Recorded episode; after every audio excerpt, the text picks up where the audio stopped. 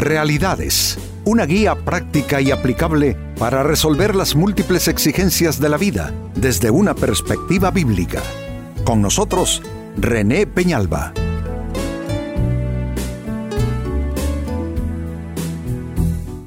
Amigos de Realidades, sean todos bienvenidos. Para esta ocasión nuestro tema, que sea lícito, no significa que sea provechoso. Esto tiene que ver, amigos, con el uso que hagamos, el usufructo eh, de nuestra libertad. Dios nos concedió eso que se llama libre albedrío. Y eso es algo que Él respeta, de tal manera que nosotros podemos escoger caminos torcidos si eso es lo que queremos Podemos decidir vivir a espaldas de Dios. Podemos nosotros tomar las decisiones que así quisiéramos tomar y pues a Dios le queda observar, tratar de ayudarnos en alguna manera, pero al final darnos la, la retribución justa de nuestras decisiones de todo lo que nosotros escojamos en nuestro libre albedrío, en nuestra voluntad. Pero dentro de ese ejercicio y esa administración del libre albedrío, eh, adoptamos como concepto para decidir por cada cosa eh, si, si, si es lícito para nosotros hacerlo, es decir, si tengo el derecho o no, si tengo la, la oportunidad, si tengo la opción de hacerlo, de tomarlo. Pero nuestro tema tiene un cuestionamiento y es esto, que sea lícito, amigo, amiga, no significa que sea provechoso para tu vida. Es que entre permitido y provechoso puede haber una distancia enorme. Entonces no te quedes solamente pensando en que sea lícito, que sea válido, sino pregúntate al final de cuentas qué producto te va a quedar, qué resultado, qué cosecha vas a sacar de eso. Así es que, insisto, que sea lícito y que sea provechoso, no necesariamente significa lo mismo y no necesariamente se habla de lo mismo. Pues este es nuestro tema. Que sea lícito no significa que sea provechoso. En su primera carta a los Corintios capítulo 10, verso 23, Pablo dice lo siguiente, todo es lícito, pero no todo es de provecho. Todo es lícito, pero no todo edifica. Noten que sea provechoso, que sea edificante. Ese es el concepto más bien, y no que sea lícito. No se trata de si puedo o no puedo hacerlo. Hay cosas que vamos a hacerlas porque tenemos la capacidad de hacerlas. Pero tener la capacidad de hacer algo no significa que sea la voluntad de Dios y no significa que será lo más provechoso, lo más eh, prudente, lo más sabio para nosotros. ¿Cuántas personas cometieron grandes equivocaciones de vida solo porque hicieron lo que pudieron hacer, lo que tuvieron la capacidad de hacer o el recurso de hacer o la oportunidad para hacer? Pero eso no es suficiente. Creo que al igual como Pablo nos está diciendo en la santa palabra de Dios, tenemos que preguntarnos por lo que es de provecho y por lo que edifica. Si edifica nuestras vidas, entonces sí. Si es de verdadero provecho, entonces sí. Pero si solamente es placentero, y de nuevo tengo que decir lo mismo, tenemos que diferenciar entre placentero y de provecho. Hay muchas cosas placenteras que en ninguna manera van a ser provechosas. Y hay cosas provechosas que cuesta, ¿no es cierto? A veces lo provechoso tiene un precio de sangre, sudor y lágrimas, pero tenemos que optar por lo que es de provecho y por lo que edifica en nuestras vidas y no solo lo que puede traer alguna clase de, de deleite o de gratificación, porque eso puede ser solamente temporal y puede ser solamente una bonita temporada antes de una enorme tormenta. Pues con esta escritura de fondo, trabajemos con la pregunta, ¿cuándo algo no es provechoso.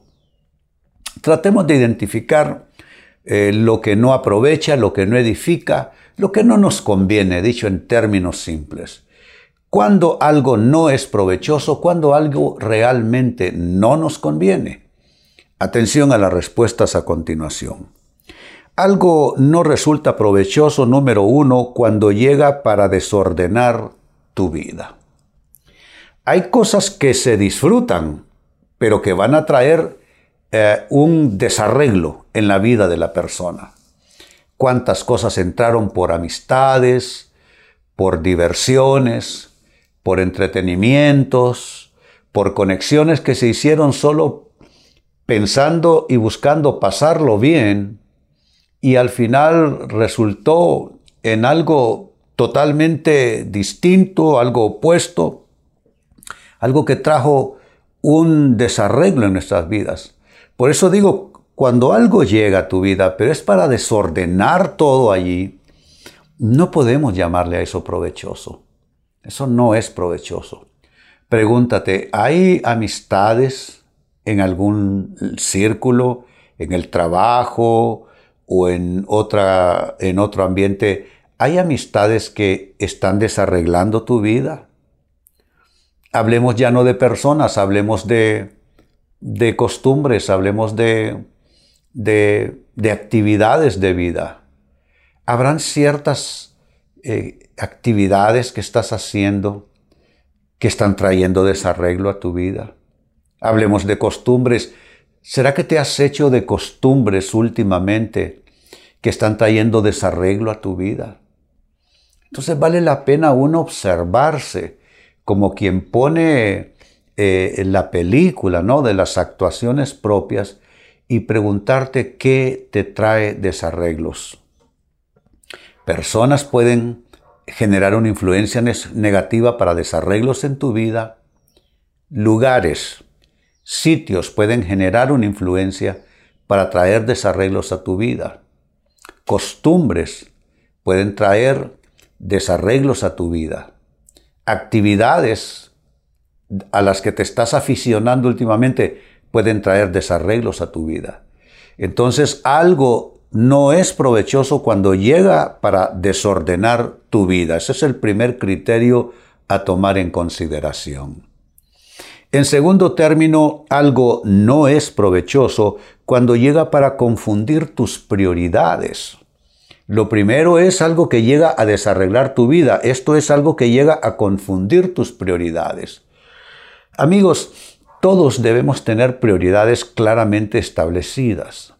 Las prioridades básicamente es decidir y definir qué va primero, qué va después. Esta vida, amigos, no es un paseo.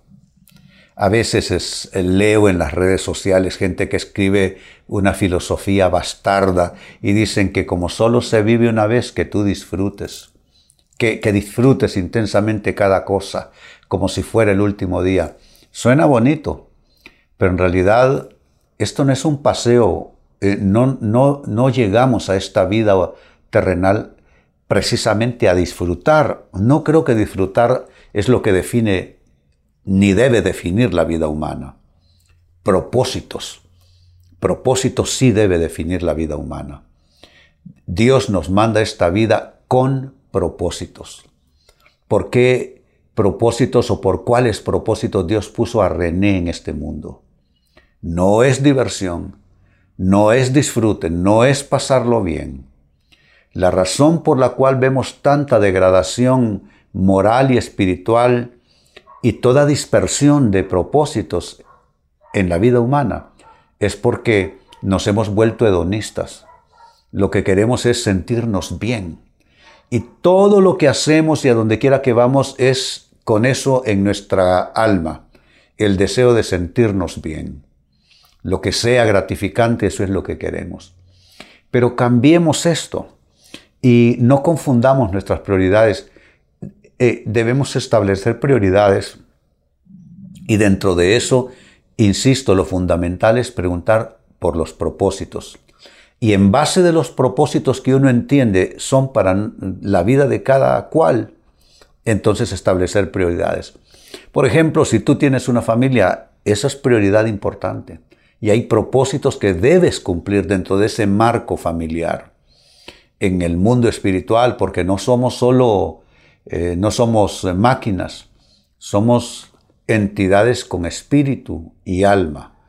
El ser humano es un ser tripartito, espíritu, alma y cuerpo. Entonces, ¿qué prioridades te estableces para tu parte espiritual? Y así, sucesivamente en todos los ámbitos de tu vida, tú vas estableciendo prioridades. Pero cuando algo llega a tu vida para confundir las prioridades, eso tienes que marcarlo y designarlo como que es algo no provechoso para ti. Sigo sumando respuestas. Cuando algo no es provechoso, eh, no es provechoso cuando trae asociaciones malsanas.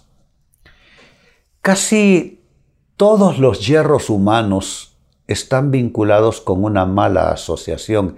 Así comienza la caída humana en el huerto del Edén según la, Biblia.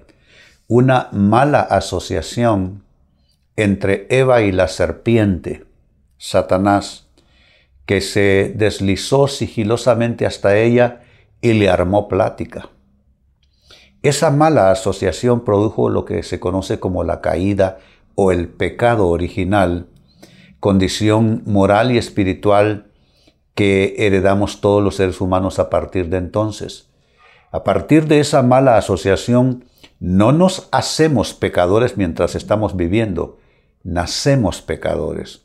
Por eso es totalmente imposible que querramos vivir solo, voy a tratar de ser bueno, voy a tratar de ser lo mejor, porque nadie consigue nunca eso.